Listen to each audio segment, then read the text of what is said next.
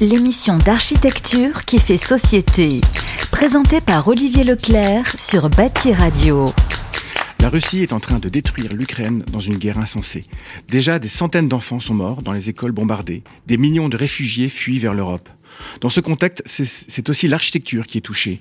Bien plus que la destruction de bâtiments, c'est la culture ukrainienne que Poutine semble vouloir anéantir, un patrimoine unique au monde. À l'heure où je vous parle, les villes de Mariupol, Kharkiv, Mykolaiv et Valnokova ont été presque entièrement détruites. En plus de la catastrophe humanitaire, comment mesurer la catastrophe culturelle qu'est en train de subir l'Ukraine?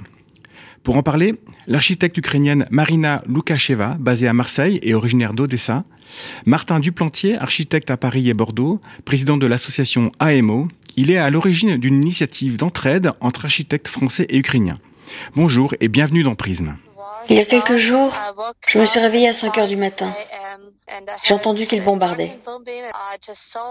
J'ai vu l'horizon en feu. J'ai compris que la guerre commençait. J'habitais dans une ville paisible. C'était impossible d'imaginer ça. Moi-même, je n'y ai pas cru. Toute la journée, du plus profond de la nuit jusqu'au petit matin, la ville était sous les attaques aériennes, comme une grande journée noire pendant dix jours. J'ai donc dû quitter ma ville. J'ai pris le train.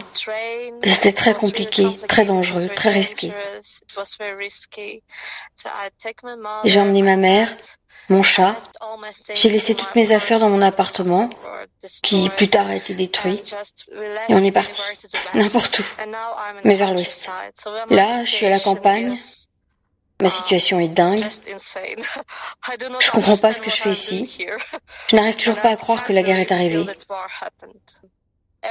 Tout le monde essaie de sauver sa peau ici. Si vous traversez la frontière vers l'Europe, peut-être qu'il y aura une place pour les Ukrainiens. Les avions volent au-dessus de ma tête tous les jours. Et je ne sais pas comment ce sera demain. Alors peut-être que je vais partir moi aussi. Ce que vous venez d'entendre, c'est le témoignage de notre consoeur Annelina Starkova, basée à Kharkiv. Annelina est une brillante architecte, ingénieure, chercheuse et théoricienne de l'art, euh, des architectures et des nouvelles euh, méthodes formelles de conception architecturale. Elle travaille dans, avec des architectes et des institutions de renommée mondiale et ses projets ont été largement publiés et exposés.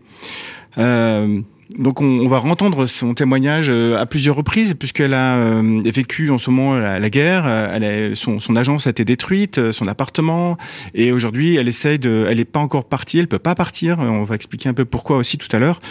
et vous allez voir c'est assez assez troublant. Donc au sommaire de cette émission nous écouterons bien sûr la suite de son témoignage et nous retrouverons aussi l'édito de David Tretin. Bonjour David. Bonjour.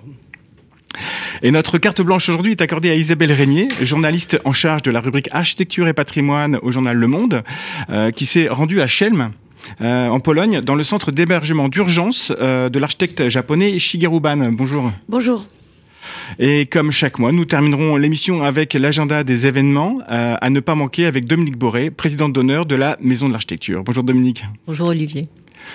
Martin Duplantier, franco-belge, vous avez euh, grandi à Bordeaux euh, et aux États-Unis. Vous êtes euh, diplômé d'HEC Paris, de l'école d'architecture de Paris-Malaquais et master de l'Institut d'urbanisme de Bordeaux en 2012. avant de fonder votre agence en 2007, vous avez travaillé en Chine, au Mexique, au Niger et ainsi qu'à Berlin, à Londres. vous êtes également président de l'association AMO, architecte et maître d'ouvrage depuis 2017. Architecture et maître d'ouvrage. Architecture et maître d'ouvrage. Euh, dernièrement, vous avez initié un mouvement d'entraide entre la France et l'Ukraine euh, pour l'accueil des professionnels ukrainiens en France. Et vous faites également un inventaire régulier du patrimoine détruit ou menacé euh, par les bombardements russes. Bonjour. Bonjour. Oui, en effet, on a, a lancé cet appel auprès des, structures françaises accueillantes. Alors moi, je dis, on est plus que à l'AMO, on est, on est, on n'est pas simplement architecte. Il y a aussi beaucoup de, maîtres d'ouvrage beaucoup d'aménageurs, de, euh, bureaux d'études. Euh, voilà, donc c'est vraiment tous les métiers de la ville euh, qui ouvrent leurs portes aux professionnels ukrainiens qui, souhaitent eh venir en, en, Europe, venir en France, pouvoir continuer à, à, vivre, à vivre de leur de leur métier, puis préparer aussi l'après. c'est-à-dire le moment où cette guerre va enfin prendre fin et, où on pourra penser à, la reconstruction. Et, donc on a besoin de garder ce savoir-faire, ces connaissances, ces, ces, ces personnes-là en activité pendant toute cette mmh. toute cette période-là. Donc on a eu beaucoup de beaucoup de propositions euh, de structures françaises qui ont ouvert leurs euh, leurs portes, euh, ouvert des postes pour pour les professionnels ukrainiens et on a bah, malheureusement aussi beaucoup de demandes côté mmh. ukrainien. Donc tous les jours on reçoit Mm. énormément de d'appels de, de, de, on a un Google Form qu'il faut qu'il faut qu'il faut renseigner puis puis après il faut monitorer tout ça parce qu'en fait euh, euh même si on dit bah oui moi je suis d'accord euh, j'ai deux postes etc un hébergement potentiel hein, après derrière il faut que les choses se fassent les gens sont bah, comme on vient de l'entendre parfois dans le fin fond de, de, de, la partie est de l'Ukraine d'autres à Lviv d'autres côté polonais ou, ailleurs ils sont écartelés avec euh, les différents membres de leur famille qu'il faut essayer de, de rassembler. Donc c'est voilà le, le, le, le, le chemin est, est, est pavé d'entraves et donc il y a, y a, il faut les aider mmh. vraiment et, et donc euh, euh, voilà, c'est pas simplement euh, vous vous inscrivez et puis tout fonctionne, c'est derrière euh, beaucoup de travail. Mmh. On va revenir dessus avec des, des, informations pratiques aussi mmh. à communiquer. Marina Lukasheva, vous êtes franco-ukrainienne, vous avez grandi à Odessa, vous vous sentez marseillaise d'adoption et de cœur. Oui. Euh, après des études en master en relations internationales, vous avez toujours été attiré par la création artistique. Vous avez étudié l'architecture à l'Académie euh, d'État d'Odessa pendant cinq ans. Puis vous avez complété votre formation en France par une année de master à l'École nationale d'architecture de Marseille. Euh, vous avez collaboré avec de nombreux architectes et plus particulièrement avec Rudy Ricciotti.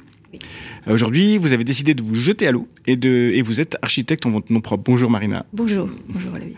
Alors dernièrement, vous avez été particulièrement choqué par les photos de votre ville euh, menacée euh, d'être bombardée. Qu'est-ce que ça vous fait, surtout quand on entend le témoignage d'Anelina Starkova?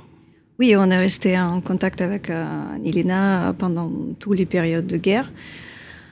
Euh, c'est terrifiant. Euh, tout simplement parce que ça, ça me touche euh, aussi. Euh, j'ai vite ressenti euh, ce syndrome de survivant quand tu, tu restes en distance, mais tu sens toujours cette culpabilité parce que tu n'es pas présent, tu peux pas aider les gens.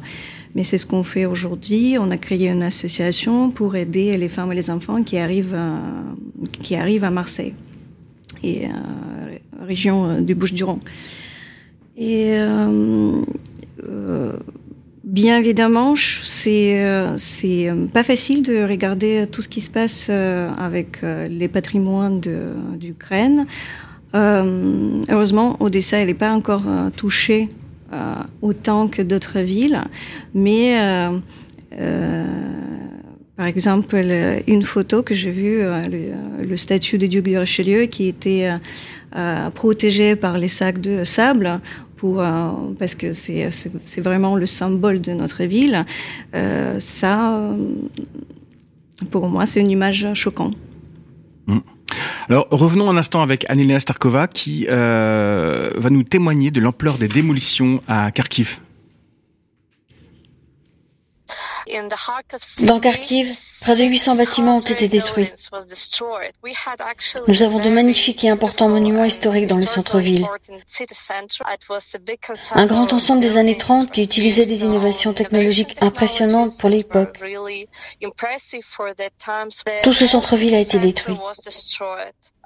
Les endroits les plus précieux, où il y avait nos souvenirs, qui témoignait de notre passé. Notre paix a été détruite, vous savez. Ils ont commencé à détruire les écoles, les hôpitaux, les églises, les universités. Ce n'est pas une guerre, c'est du terrorisme. Dans la guerre, il y a des règles. Mais quand vous détruisez des hôpitaux, des écoles, les enfants meurent. C'est un génocide. C'est du terrorisme. Ce n'est pas une guerre. Ils essaient de détruire l'histoire de la culture ukrainienne. Le maire de Kharkiv est super courageux. Il est là. Il croit en la victoire. Il fait tout son possible pour que les gens trouvent la place dans les bunkers, le métro, les tunnels. Oui, c'est triste de parler de ça. Ce n'est pas facile. Marina, euh, comment vous réagissez par rapport à ce témoignage, puisque vous connaissez, je crois Oui. Est-ce que vous avez peur aussi, vous, pour, pour Odessa, de cette manière, cette manière, de, comme elle dit, de, de vouloir tuer la culture ukrainienne? Oui, c'est ce que j'imagine. En fait, les, la politique de guerre actuellement, c'est dénationalisation, déukrainisation. Donc en fait, c'est de raciner euh, les peuples de, leur culture, de sa culture ukrainienne. Euh, pour moi, en fait, c'est euh, c'est une génocide culturel, tout simplement. Et euh, je ne vois pas comment euh, euh, c'est possible, vu la résistance du peuple ukrainien. Aujourd'hui, on voit que l'Ukraine et le peuple ukrainien naît, en fait, et créé cette nouvelle identité qui était un peu perdue entre l'héritage soviétique.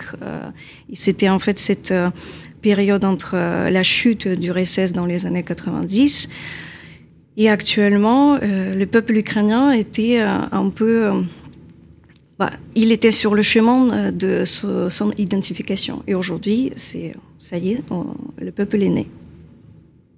Martin Duplantier, comment, comment vous voyez un peu ça? Quelle est, selon vous, l'ampleur des dégâts, aussi bien architecturales que même culturels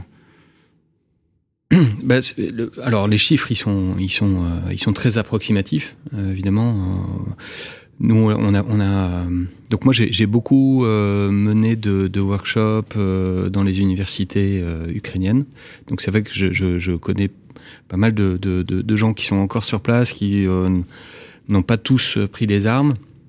Euh, et donc c'est avec eux que, que j'essaie de, de, de, travailler sur une cartographie euh, euh, de voilà des démolitions, mais aussi du, du, du, patrimoine. Il faut savoir que comme dans tout pays, bon bah l'UNESCO s'est intéressé à l'Ukraine, qui a un certain nombre de sites, mais qu'en fait ces sites-là sont assez assez réduits par rapport au, véritable patrimoine. Donc on, on essaie de, de notamment de s'intéresser à tout ce qui s'est passé au XXe siècle et de, et de cartographier tout cela pour pouvoir après euh, ben, le, le, le, partager avec euh, l'ensemble du, du, reste du monde et, euh, et puis mener euh, des, des, des, actions soit de, de, fundraising, soit de, soit de, de, de pédagogie par rapport à, à la manière dont, dont, dont, on peut protéger encore, s'il si, s'il était possible, un certain nombre d'édifices. Vous connaissez le centre-ville qui a été démoli euh, à Kharkiv Bien sûr, ouais, ouais, tout à fait. Il y a un élément qui est, qui est fantastique dans, dans, dans cette partie-là de, de Kharkiv qui, est, qui, est, qui a été construit en 1928, qui a été pendant des années le bâtiment le plus grand au monde jusqu'à ce que les, les, euh, les, euh, skyscrapers euh, américains prennent le dessus dans les années 30. En fait, c'est une ville universitaire extrêmement, enfin, de, pointe du début des années 20, Kharkiv, et il y a toujours cette ébullition culturelle, universitaire, de recherche qui est, très présente. Et donc, j'ai moi-même été voir, en effet, certains de ces ces ensembles, notamment le Desprom qui lui est fantastique, c'est le, premier grand bâtiment européen, voilà, que peu de Français connaissent, mais qui, qui est vraiment splendide. Donc c'est aujourd'hui les chiffres, c'est c'est c'est ouais c'est 5000 bâtiments complètement euh, complètement rasés. Euh, c'est euh, c'est on a on l'a entendu 500 écoles, 200 hôpitaux, des sites culturels, des, des et puis après il y a tous les sites industriels. Et dans les sites industriels, je voudrais quand même dire que euh, le patrimoine euh, du XXe siècle, il y a énormément de choses hyper intéressantes côté industriel. Aujourd'hui, c'est le blackout total puisqu'en fait, ce sont des, actifs euh, stratégiques. Donc, on, a très peu d'infos sur, sur le sujet, mais mm.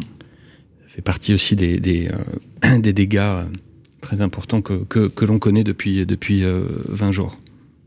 Alors, c'est aussi l'objet de la chronique de David Tretin, la seconde mort du brutanisme. Oui, bon, c'est pas facile de parler d'architecture dans ces, dans ces conditions, et c'est vrai que je vais parler d'une petite partie du, du, du patrimoine ukrainien ces jours où la guerre revient en Europe, où, euh, comme on l'appelle, l'ours reprend un poil guerrier euh, pour attaquer l'Ukraine, et euh, où l'Empire soviétique essaye de se, reconstituer à coups de missiles. Bon, la brutalité s'impose au peuple ukrainien et à ses villes, et les images d'apocalypse urbaine qui défilent sur les réseaux sont à la fois si loin et si proches, elles sont surprenantes et si habituelles, tant les images réelles et fictionnelles nous ont habitués à la guerre chez les autres. Ces images de villes de l'Est blessées ou, ou, attendant le combat se mélangent dans mes souvenirs au roman graphique d'Enki Bilal. Enki Bilal, c'est un génial dessinateur d'origine yougoslave qui, dès les années 80, imagine un univers totalitaire, post-communiste, en y situant des intrigues dans les archétypes de l'architecture soviétique en ruine. Ces architectures, qu'on peut qualifier de soviets brutalistes, égrenées dans les territoires sous contrôle, souvent hors de l'échelle humaine, caractérisaient les productions les plus emblématiques du pouvoir soviétique. C'était pour nous, lecteurs, une manière intrigante de démystifier le colosse communiste tout en mettant en scène son esthétique, en avant son esthétique. Le temps a passé et la vision personnelle de Bilal pour l'ancien bloc de l'Est est devenue populaire. De nos jours, le charme vénéneux de ces bâtiments a séduit un public au-delà du cercle des architectes. Le tourisme, l'urbex et les réseaux sociaux, Instagram en tête, ont permis une large diffusion de ces architectures et monuments étranges perdus aux confins d'un empire passé. La force architecturale du soviet brutalisme est démultipliée lorsque les constructions sont abandonnées. Je me souviens lors d'un séjour à Kiev de la puissante beauté d'une immense soucoupe volante en porte-à-faux sur la façade décrépite de l'Institut ukrainien de la science et de l'information, construit en 71 par Florian Youriev. Une part de ce qui fascine aujourd'hui dans ces architectures, c'est l'aspect décadent entre ruines et abandon. Pour l'Occident, y compris pour les anciens pays frères, c'était la certitude que le grand ennemi de la guerre froide était en déroute, sur le flanc, avec ses parcs de sculptures de Lénine, ses bases sous-marins euh, de sous-marins rouillés, ses palais du peuple échoués ressemblant à des vaisseaux intergalactiques de béton. La démocratie et l'économie mondialisée avaient gagné. Ça vient d'où l'architecture brutaliste? Alors le brutalisme, c'est un courant qui vient principalement d'Occident à la base et particulièrement des États-Unis dans les années 60. Le Corbusier est certainement aussi un peu coupable. Après le modernisme épuré post-Bauhaus et avant le high-tech le brutalisme questionne le beau et l'aimable et l'explore avec une certaine violence et la, chose construite. La puissance du béton veut imposer un nouvel ordre mondial, une nouvelle échelle. Le brutalisme, on peut dire que c'est le mariage du fonctionnalisme et de l'infrastructure. C'est une architecture de l'industrie, une architecture impérialiste qui s'affirme comme telle. Pendant les années de guerre froide, tous les terrains de confrontation sont bons pour l'Est et l'Ouest. La puissance se mesure en additionnant les têtes nucléaires, les champions d'échecs ou les missions spatiales. Et l'architecture n'y échappe pas. Le monde soviétique attaque l'Occident sur la construction, reprend le brutalisme, dont le rude nom porte des valeurs qui vont euh, au-delà de l'esthétique, il le démultiplie en faisant une œuvre forte et originale. De ces années de compétition reste un patrimoine qui, après avoir été abandonné, est aujourd'hui en première ligne des destructions et malheureusement concrétise pour le pire les images inventées par Bilal. La Russie, en voulant reconstruire l'Empire soviétique, détruit le patrimoine architectural du communisme. Marina, euh, euh, Loukacheva.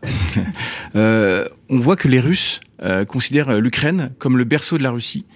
Euh, Est-ce qu'ils sont pas aussi en train de détruire leur propre culture avec euh, ce qu'on vient d'entendre de la part de David Rotin L'Ukraine euh, était considérée souvent euh, par la Russie comme nouvelle Russie, cette petite Russie. et forcément, il y avait un gros héritage de des cultures euh, d'empire russe. Et euh, forcément, c'est, euh, c'est l'attaque de... Pour reprendre ma phrase, c'est compliqué de, d'estimer ce que les Russes essaient de faire parce que à l'époque, on était le seul pays euh, on a eu le même héritage, euh, l'héritage soviétique brutaliste euh, qu'on peut retrouver partout. C'est la même écriture à Moscou, à Kiev, à Odessa. donc forcément, c'est l'attaque de, culture ukrainienne et russe. Est-ce que vous pensez que Poutine va jusqu'à Kiev? Détruire Kiev, détruire même Odessa qui qui représente quand même quelque chose de fort par, pour l'histoire russe, quelque part. Ce qu'elle essaie de faire, hein, forcément. Je pense que le but, c'est de prendre le, le, capital, puisque c'est symbolique. Euh, Odessa, euh, moi, je j'ose même pas imaginer ça. Martin, Martin Duplantier, euh, comment vous voyez euh, cet aspect, puisqu'on dit souvent l'architecture est une expression de la culture, euh, est-ce qu'il n'y a pas une sorte de guerre de l'histoire dans laquelle euh, le patrimoine est l'un des enjeux? Oui, le, patrimoine, il est porteur de, il est porteur de sens. Il est porteur aussi d'une, euh, bah, forcément d'une histoire. Et l'histoire, on, sait très bien qu'elle est, elle est toujours subjective. Et on lui fait dire ce qu'on veut que, ce qu'on souhaite entendre. Donc, cette, cette question de l'entrelacement de deux de deux peuples, de d'une culture qui est continue ou, ou pas, euh, elle est elle est tout à fait euh, intéressante. J'essaie à chaque fois de trouver euh, des parallèles en, en Europe de, de l'Ouest. Je sais pas, c'est presque entre comme entre l'Italie et, la France, et comme si on disait que Rome était euh, était finalement le berceau de la France. Et donc, bah, c'est normal. Hein, on va on va envahir l'Italie et puis on va récupérer tout cela. C'est euh, c'est un petit peu du même acabit. Donc, donc oui, euh, il y, a, là euh, une manière, je pense, euh, pour euh, Poutine de remettre la main sur, sur la source et, et de pouvoir contrôler toute velléité de, divergence par rapport à sa ligne politique, par rapport à son, à son projet politique et, et, historique. Et, c'est vrai qu'en cela, le fait de euh, déplacer les populations, euh, de euh, à nouveau russifier cette partie de, l'Ukraine, bah, ça fait froid dans le dos parce que ça nous rappelle les pires heures du XXe siècle. Hein, il faut dire quand même que cette technique-là, elle a été sans arrêt mise en place depuis les années 20 et que y a eu un certain un certain succès hein, pour contrôler les populations et pour pouvoir justement faire table rase de de tout, de toute, de toute culture finalement euh, un petit peu trop euh, ancrée dans, le sol et dans une région en, particulier. Donc on, voit bien que ce soit Lviv, que ce soit Kharkiv, que ce soit Odessa, euh, tout est tout est lié de part et d'autre des différentes frontières polonaises, euh, russes, ukrainiennes. Voilà, donc on, est on est européen et, c'est une partie de, de, de l'Europe où les frontières ont, ont été peut-être un petit peu plus chamboulées que que, mm. par chez nous. Mm. Alors vous avez tous vu certainement cette vidéo virale où on voit euh, Paris euh, bombardé, euh, la Tour Eiffel sous les explosions. Est-ce que c'est une manière de nous faire prendre conscience à nous que par-delà les vies humaines perdues, est-ce qu'il y a aussi cette histoire, ce patrimoine Cette vidéo essaie de nous choquer, de nous interpeller. comment, comment vous l'interprétez, vous, en tant qu'architecte? Oui, c'est le c'est le c'est le cadre de nos de nos vies, de notre quotidien qui qui qui est chamboulé. Enfin moi c'est c'est vrai que euh, ce sont euh, les, les, premières heures de, de cette guerre qui ont été euh, extrêmement traumatisantes quand on connaît les lieux, quand on les quand on les voit à la télé complètement démolis, attaqués. Euh, c'est effrayant et donc je, je, je Ouais, je trouve que c'est très fort d'avoir d'avoir euh, amené ça sur un site parisien, sur un site euh, berlinois. Hmm. Marina.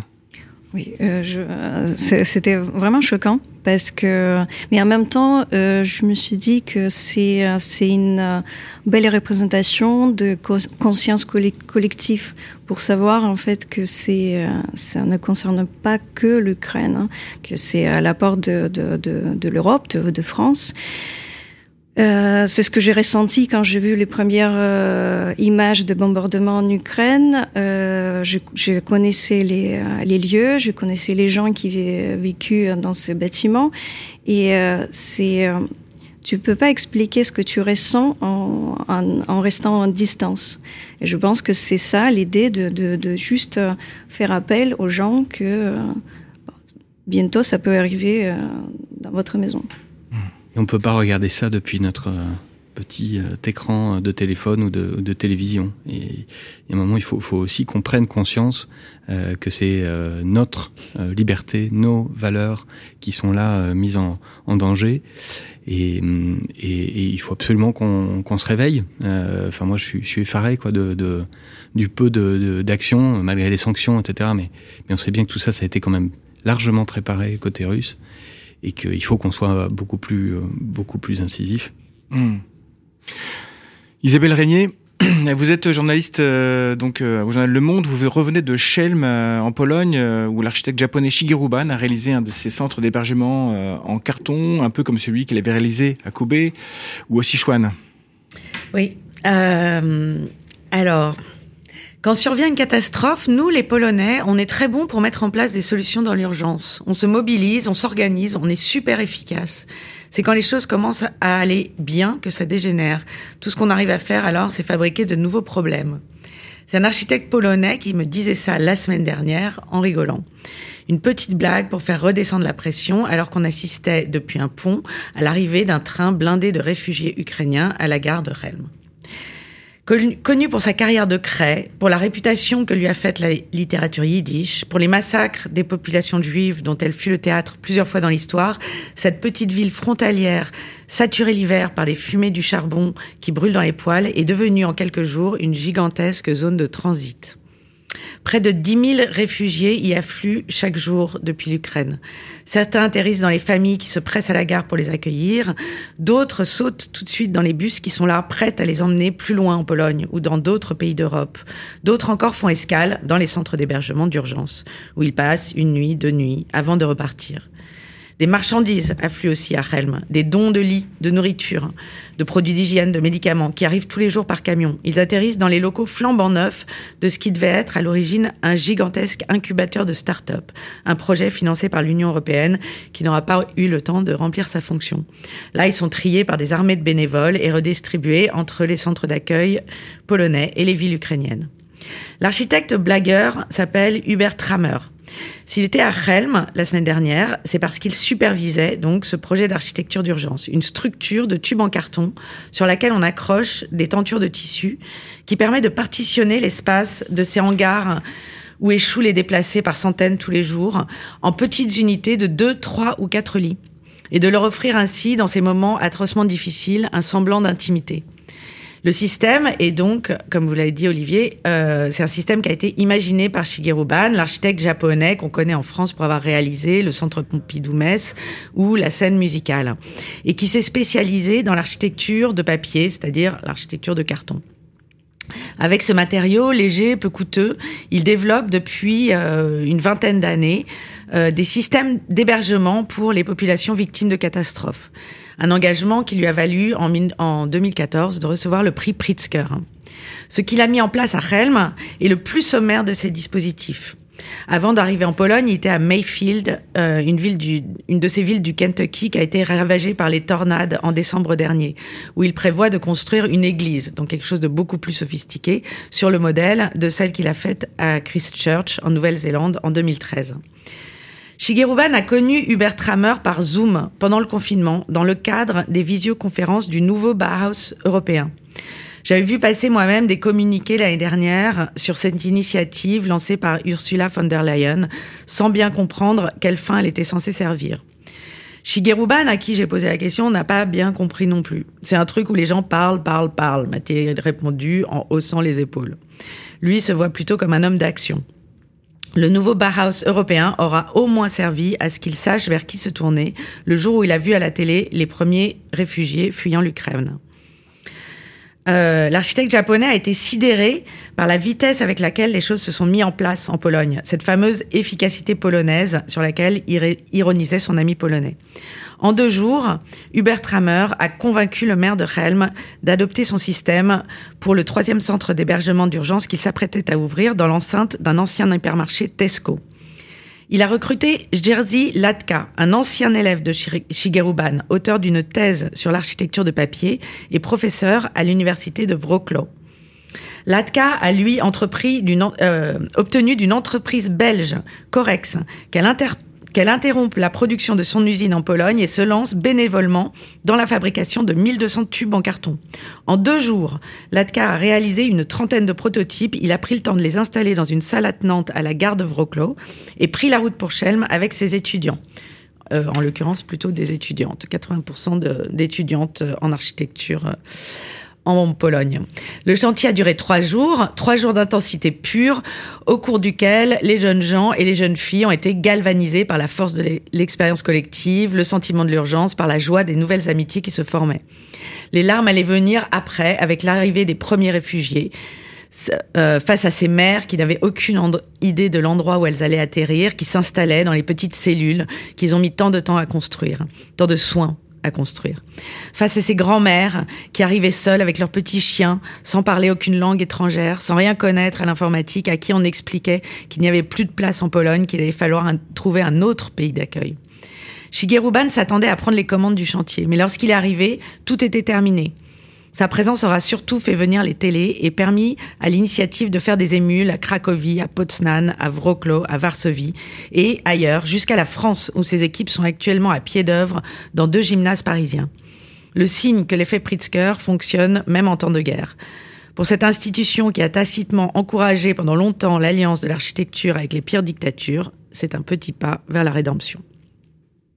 Est-ce que vous connaissez d'autres euh, expériences comme ça euh, en Europe euh, C'est la seule qui, qui soit assez efficace comme ça? En ce moment, vous voulez mmh. dire pour la mmh. Pologne? Mmh. Pour l'Ukraine, pardon Non, je suis pas du tout sûre. Ce que je sais, c'est que euh, Lise Dealer de donc Dealers Coffidio Renfro, euh, au moment où les architectes ont commencé à réagir euh, à l'attaque. De, de l'Ukraine par la Russie. Il y a, il y a eu ce, ce, moment là dans les, dix jours qu'on suivi où tous les architectes, les grands architectes qui travaillent en Russie ont annoncé euh, qu'ils interrompaient euh, leur euh, leurs activités. Euh, Lise Dealer, qui je pense n'avait pas de chantier en Russie, mais qui a eu une expérience euh, un peu malheureuse. Enfin, moi, je me souviens qu'elle, je l'avais interviewée, elle m'en avait parlé quand même de quelque chose de de vraiment euh, très compliqué et très pénible et qu'elle n'avait pas particulièrement envie de renouveler. Elle a fait, elle a fait ce parc qui est juste, au, juste euh, en dessous euh, de la place rouge. J'aurais du mal à dire le nom, Zaradier ou quelque chose comme ça. Euh, voilà. Euh, et, et, donc elle, elle est intervenue non pas pour dire qu'elle arrêtait ses activités en Russie, mais pour dire qu'il fallait réfléchir justement collectivement à des solutions d'hébergement d'urgence euh, et faire un peu phosphorer euh, les architectes. Donc voilà, je ne sais pas si euh, elle a imaginé, proposé quelque chose. Depuis lors, euh, mmh. je ne me suis pas enquis de ça, mais je sais qu'elle elle voulait, elle l'a déclaré. Bon voilà, est-ce qu'elle a fait quelque chose? Je ne sais pas. Sinon, non, je suis au courant de mmh. rien. Marina Lukasheva, vous, avez, vous êtes aussi impliquée à Marseille en ce moment dans cet accueil des réfugiés. comment ça se passe pour vous? Euh, pour nous, euh, normalement, on fait appel aux solidarités de Marseillais. Euh, c'est surtout eux hein, qui, sont venus à l'aide pour proposer leur, appartement, maison. Donc, on a vraiment beaucoup de, propositions qui nous a permis, en fait, les premières semaines, pendant que les institutionnels ont mis en place l'hébergement d'urgence, accueillir, euh, accueillir les, les, familles ukrainiennes chez les particuliers. Et euh, donc ça, ça s'est bien passé. Il y a, d'autres initiatives comme ça euh, Vous me parliez d'un bateau qui. Voilà, hier, oui, la, la Provence a sorti une, un, un, article que pour centraliser les, les réfugiés, euh, de toute façon, la France, c'est un grand pays européen. Marseille, c'est la deuxième euh, grande ville en France qui va accueillir pas mal de, de, flou. Hein. Euh, donc, ils ont mis en place, ils vont mettre en place la, le bateau, le ferry Corsica, pour accueillir au, au, autour de 1007 personnes sur place. Ce qui est quand même énorme.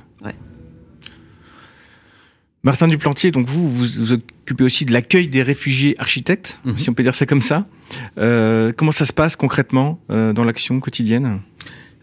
bah, concrètement, en fait, on, on, on a donc d'un côté euh, les, les, structures d'accueil françaises, de l'autre, euh, comme je le disais tout à l'heure, les, les, les, tous les métiers de la ville, euh, les mmh. professionnels ukrainiens qui sont euh, répartis un petit peu dans partout. Dans les faits, ça a commencé vraiment? Et dans les faits, ça a commencé, c'est-à-dire qu'on a les premiers euh, salariés, hein, donc ils sont, ils ont, ils ont, en général, ils récupèrent leur carte de résident en 24 heures, donc ça c'est, il faut quand même saluer là l'efficacité le, le, administrative. Pour, pour une fois, c'est c'est le cas, et donc ça marche vraiment bien. Euh, on peut signer des contrats très rapidement. Euh, et, euh, et, surtout, il y a la question de l'hébergement qui, est forcément très problématique, mais qui peut se résoudre par déjà un, donc il y a Action Logement qui vient de lancer un grand, un grand plan pour pouvoir accueillir ces, ces, populations sur tout le territoire. Donc on, est en train de se mettre en, contact avec eux pour pouvoir faciliter les choses. Et puis deux, sinon on demande aux structures d'accueil de prendre eux-mêmes les, les baux euh, de location et, euh, et après de, de, de, de, voir comment est-ce que cela c'est, se, se retranscrit sur les feuilles de paie, etc. Mais en tout cas, ça, ça fonctionne. Donc on a les premiers, euh, les premières euh, personnes qui arrivent d'Ukraine et qui sont intégrées dans les agences d'archi, dans euh, les, les, entreprises de construction, dans les, euh, chez les aménageurs. voilà. Mmh. Et euh, alors c'est une question qui avait un peu travaillé aussi Marina, comment vous expliquez qu'il euh, y a une telle solidarité pour l'accueil des, des réfugiés euh, ukrainiens, alors qu'elle ne s'était pas forcément mise en place pour les autres réfugiés, euh comme les réfugiés afghans ou syriens ou, ou érythréens? Bah alors, bon, il y a, y, a, y, y a, je pense que y a plusieurs éléments de réponse, comme dirait l'autre. Euh, il y a une proximité euh, très claire, euh, culturelle, géographique. Il y a aussi le fait que je pense que beaucoup d'entre nous s'identifient se, se, à ce, ce peuple-là, au fait que c'est peut-être la première étape d'une guerre beaucoup plus large et donc, euh, et donc euh, voilà, ils défendent aussi euh, nos, nos, nos, valeurs et notre liberté. Euh, et puis après, il faut se souvenir que peut-être qu'avec avec la, la, la, Syrie, par exemple, il y avait aussi un spectre, celui du terrorisme, qui, qui, qui, était très présent et qui, qui est là pour le coup heureusement n'est pas euh, ne se retrouve pas en Ukraine donc on, on, parle de situations quand même qui sont qui sont très différentes mais mais je suis d'accord euh, on a vu d'ailleurs même à, à l'extrême droite que certains euh, prenaient conscience de cette mmh. euh, de cette dichotomie de ce de, ce, de cette incohérence donc euh, c'est c'est bien que ça puisse aussi peut-être nous nourrir pour les prochaines crises mmh. qui viendront mmh. On va retourner euh, voir et écouter plutôt Annelina Starkova. Je lui ai posé la question sur comment elle voyait cette guerre en tant qu'architecte. Et écoutez, c'est assez bouleversant. Pour le moment, j'ai mes clients. Je travaille pour la France, l'Allemagne. Bien sûr, c'est psychologiquement très dur de travailler et de me concentrer, spécialement sur l'architecture. Vous voyez tous ces bâtiments détruits, c'est tellement difficile. Vous réfléchissez beaucoup. En tant qu'artiste, je pense que j'ai besoin d'une nouvelle stratégie. Une nouvelle stratégie de vie et une nouvelle stratégie pour construire. Vous voyez Tolstoï, l'écrivain russe? Il a écrit le livre Guerre et paix. Et j'ai compris maintenant que lorsque vous vivez la guerre, tout est une introversion de la réalité. Le temps s'arrête comme une ode à l'enfer et au paradis. C'est même très dur de parler de ça. J'écrirai peut-être un livre un jour. C'est indescriptible ce qu'est la guerre. Ce n'est rien que la mort. En tant qu'architecte, j'ai toujours cru en l'architecture. Toujours. Mais quand vous voyez à quel point les bâtiments peuvent si facilement être détruits en une seconde, vous comprenez que le plus important, le plus précieux, c'est bien sûr la vie. Il y a beaucoup de choses à repenser. Il faut hiérarchiser les valeurs, voir ce qui est important pour nos vies, ce qui ne l'est pas. Et au fond, qu'est-ce que la culture? En tant qu'architecte, on spécule beaucoup sur la matérialité de ce que nous construisons. Les murs, les toits, les fondations. Mais il faut comprendre que le plus important est à l'intérieur du bâtiment. C'est l'esprit du lieu qu'on doit ressentir, qu'on doit respecter. Plus que tout, c'est la spiritualité de l'endroit. Le cœur du bâtiment, c'est les personnes qui y vivent. Quand vous subissez une destruction, vous comprenez que lorsque quelqu'un survit, alors le bâtiment survivra, l'architecture survivra. Sans personne, la culture est impossible. Prenez soin de vos clients et prenez soin du cœur des gens. C'est un témoignage assez euh, bouleversant. Euh, comment vous réagissez, Martin Duplantier, à, à ces propos?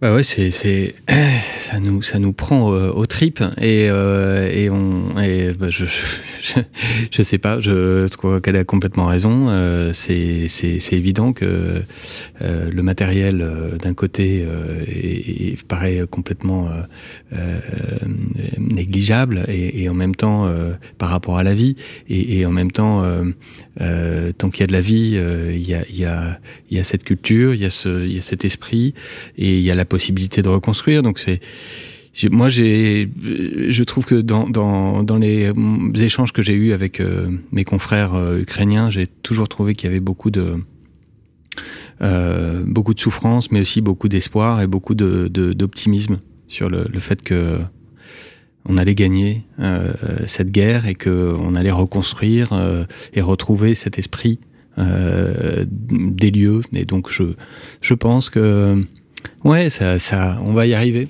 mais il faut, il faut se battre tous les jours.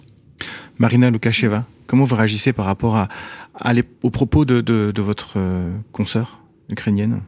Je suis absolument d'accord avec elle que ça, ça me rappelle aussi euh, les, les, scènes de films de Tarkovsky quand tout s'arrête, le temps s'arrête et euh, il ne reste plus rien.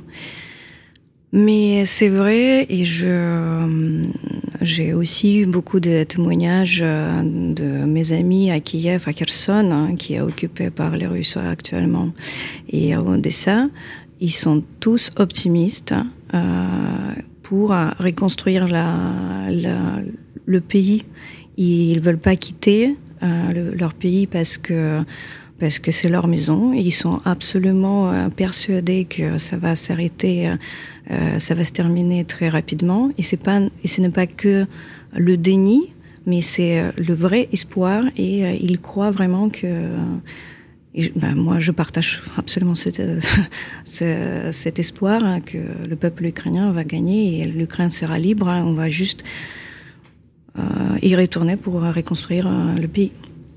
Justement, si on parle de reconstruction du pays, euh, est-ce que pour vous, euh, cette guerre a changé votre façon de voir euh, l'architecture et aussi le patrimoine ukrainien, enfin l'architecture ukrainienne?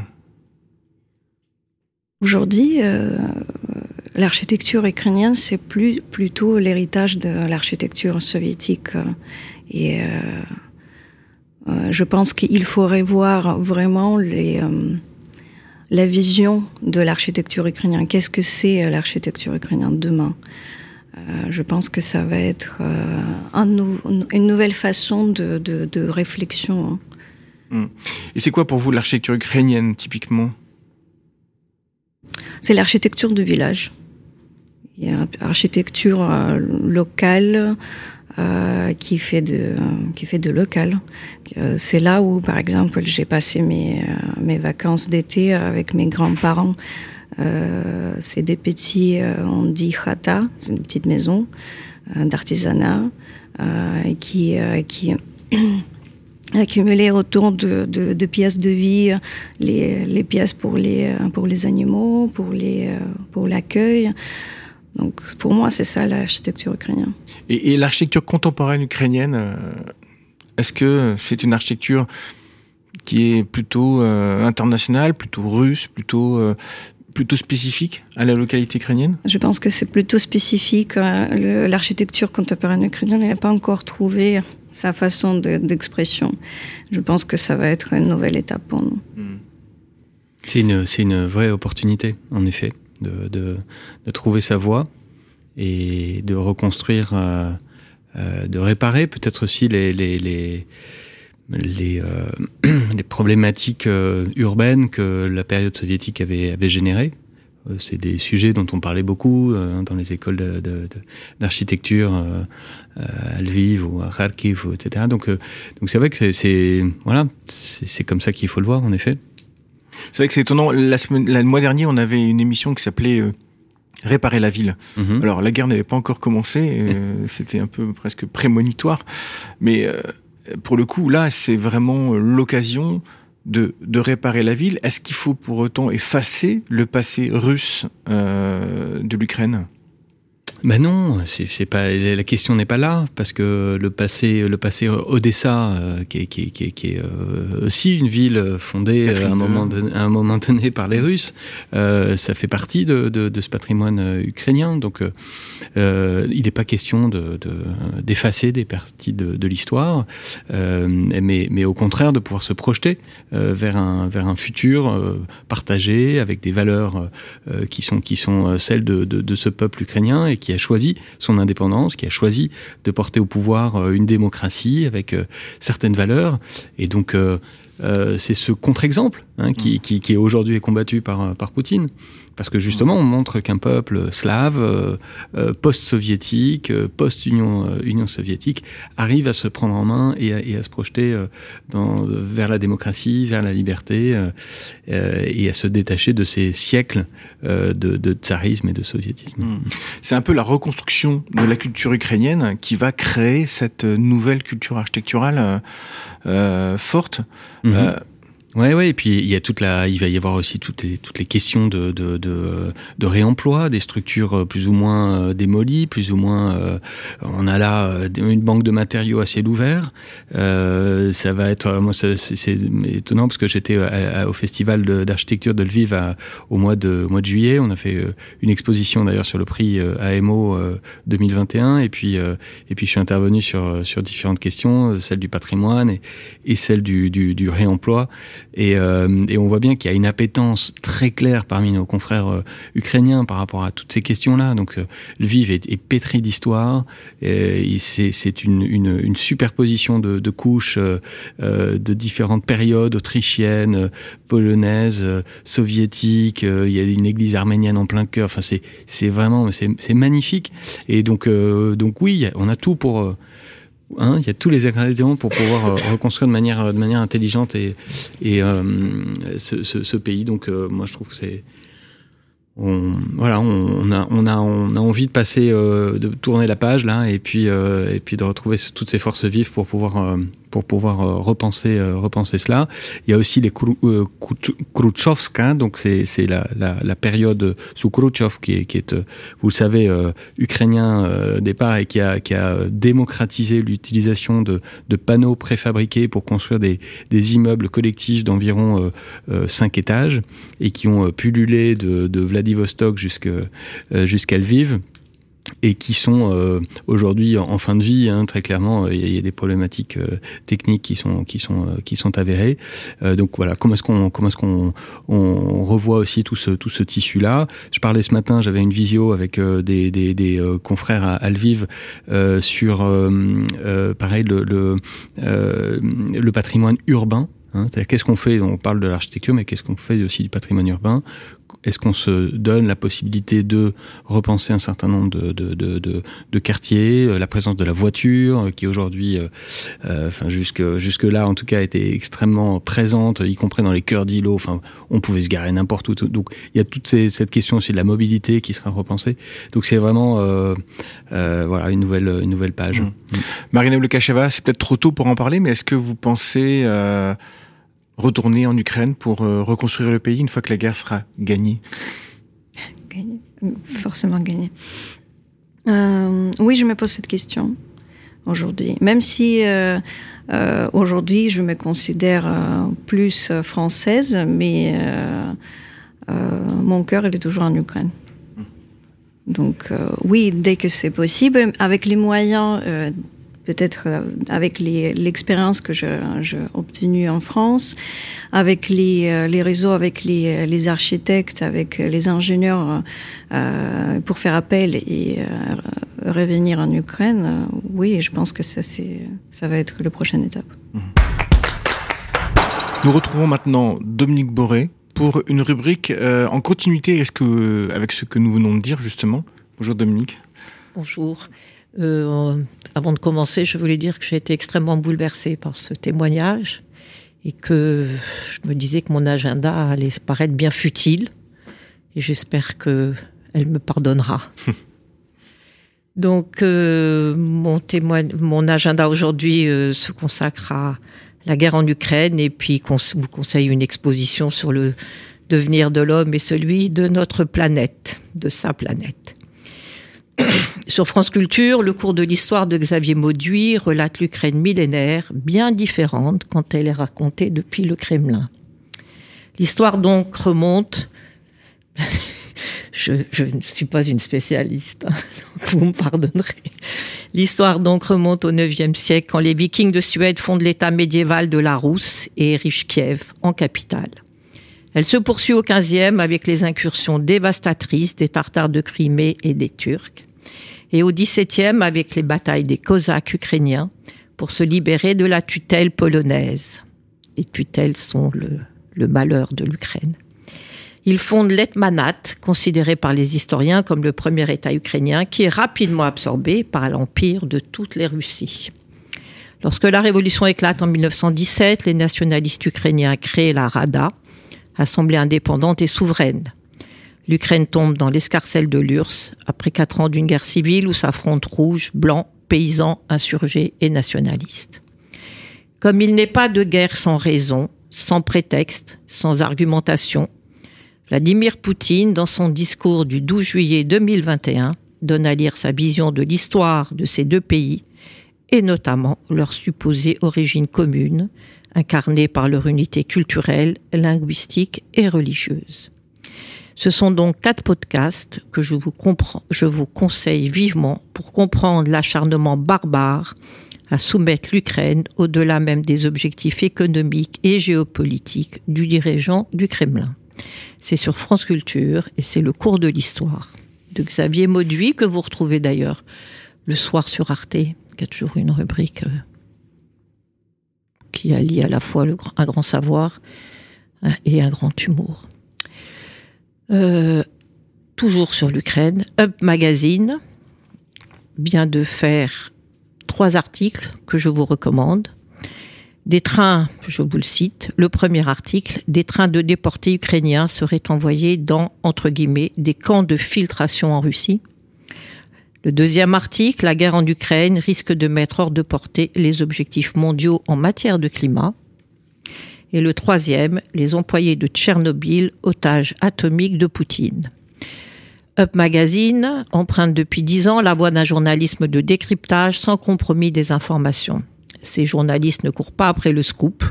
Ils s'attachent au contraire à rendre accessibles des informations complexes. L'environnement, le dérèglement climatique, l'alimentation, la santé, le vivant, l'éducation, le numérique, l'intelligence artificielle sont autant de thèmes qui focalisent l'attention aiguë des éditorialistes, chroniqueurs et reporters de Hop. Ils scrutent aussi ce qui se passe dans les labos de haute technologie, rendent compte des innovations issues de la recherche comme de l'industrie. Ils repèrent et mettent en lumière les nouvelles solidarités, les initiatives pionnières, les démarches citoyennes inspirantes. Martin, je pense qu'il faudrait que tu te rapproches d'eux. Ils vont également dans les galeries, les ateliers d'artistes, les musées, car c'est aussi là que se dessine le matin de demain, le monde de demain, et le matin de demain aussi. La structure du magazine, c'est une association loi 1901, financée par les abonnements de ses lecteurs les délivre de toute dépendance médiatique, industrielle et financière. C'est un magazine que je trouve extrêmement intéressant. J'inonde je, Olivier et euh, David de ces articles pour alimenter notre, notre émission, mais il faut absolument s'abonner, c'est très pertinent. Et puis c'est indépendant, je le redis. Enfin, je terminerai par l'exposition aux frontières de l'humain au musée de l'homme. Vous avez certainement vu ces grandes affiches dans le métro. Elle explore nos limites, interroge le devenir de la planète et notre devenir d'humain qui n'a jamais disposé d'autant de pouvoir. L'homme réparé, augmenté, amélioré, qui relevait autrefois de la science-fiction est devenu réalité. De là une tentation de toute puissance, voire d'immortalité. Plus que la lancinante question d'où nous venons, le champ d'exploration de l'exposition concerne plutôt de du où allons-nous et dans quelles conditions. Cette interrogation shakespearienne est organisée en plusieurs parties introduites par un jeu très personnel. Je suis un animal d'exception, je suis un champion, je suis un cyborg, je suis un mutant, je suis immortel. Avant de brutalement tout remettre en question par on va tous y passer. annonçant pour l'humanité tout entière des lendemains peu enchanteurs sur une planète malade. Toutefois, et vous vous en doutiez, la fin est toujours plus optimiste. L'épilogue envisage les possibilités d'un avenir commun. Cette muséographie est très percutante. Elle conjugue sur 600 mètres carrés une grande variété de dispositifs audiovisuels, multimédia et sonores, œuvres d'art contemporain et objets muséographiques comme de vrais spécimens naturalisés d'animaux et végétaux menacés d'extinction, issus de la collection du musée, à voir avec vos enfants et adolescents. Merci Dominique. Martin Duplantier, euh, avant de conclure cette émission, euh, peut-être un dernier mot euh, en réaction à l'intervention de Dominique Boré alors, oui, moi j'étais, j'écoutais attentivement Dominique. C'est vrai que c'est, c'est, il y, a, un foisonnement de, de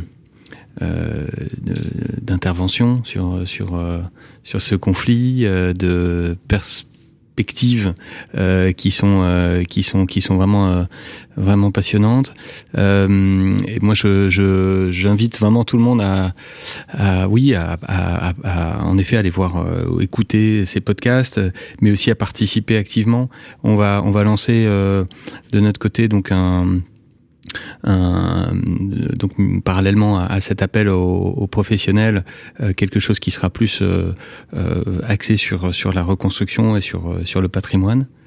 on ouvre grand les portes à toutes les expertises française, euh, européenne euh, sur le sur le sujet.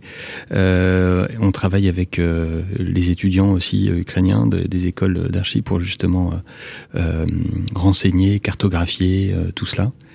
et ce serait bien qu'on puisse avoir des relais, des relais auprès des, des des maisons d'architecture, euh, peut-être euh, auprès des, euh, des musées, peut-être auprès des, des, instances culturelles françaises ou européennes, et, et qu'on fasse un petit peu vivre ce, ce, ce, patrimoine et cette, cet espoir de nouveau patrimoine à construire. Mmh. Très bien, le message est passé. Est-ce que vous pouvez rappeler, on va mettre le lien dans la description de cette, euh, ce podcast, mais est-ce que vous pouvez rappeler le lien, euh, enfin le, site internet euh, qui permet de, se connecter et d'avoir des informations? Alors, pour l'instant, on est, on est sur un Google Form, donc je, je, le ferai passer parce que mmh. c'est, c'est, un lien qui, qui, qui, est, qui, est, plus technique que. que voilà, vous le retrouverez dans la description de cette, de cette émission. Voilà. Marina Lukasheva, un dernier mot avant de conclure? Euh, j'espère de euh, tranquer bientôt euh, la paix en Ukraine et qu'on va tous se réunir la prochaine fois pour discuter comment passer à l'acte et reconstruire tout ce qui est tout ce qui est détruit actuellement en Ukraine. Mm. Merci de ce message optimiste. Et j'espère que l'histoire vous donnera raison. Il nous a semblé donc important de réaliser cette émission sur la destruction du patrimoine ukrainien. Euh, tout d'abord parce que c'est une attaque euh, à la culture de ce pays, mais aussi parce qu'elle remet en question de nombreux fondamentaux de l'architecture. Je vous remercie d'avoir écouté. Merci à nos invités, Martin Duplantier, architecte et président d'AEMO, euh, Marina Lukasheva, architecte, à Isabelle Régnier du Monde, merci à David Trottin, Dominique Boré, que nous, que nous retrouvons tous les mois. Euh, merci à Jason à la technique, euh, Guillaume Loiseau et Eric France pour cette parole accordée. Merci à toutes et à tous d'avoir écouté ce nouveau numéro de Prisme. Je vous donne rendez-vous le jeudi 28 avril après le second tour des élections, pour une émission dans laquelle nous aborderons les enjeux du prochain mandat présidentiel. Euh, D'ici là, n'hésitez pas à réécouter nos émissions précédentes en podcast depuis votre player habituel ou sur le site de batiradio.com. Vous pouvez aussi nous écrire à prisme.batiradio.gmail.com ou nous retrouver sur les réseaux sociaux et je vous dis à très vite. Prisme, l'émission d'architecture qui fait société. Présentée par Olivier Leclerc sur Bâti Radio.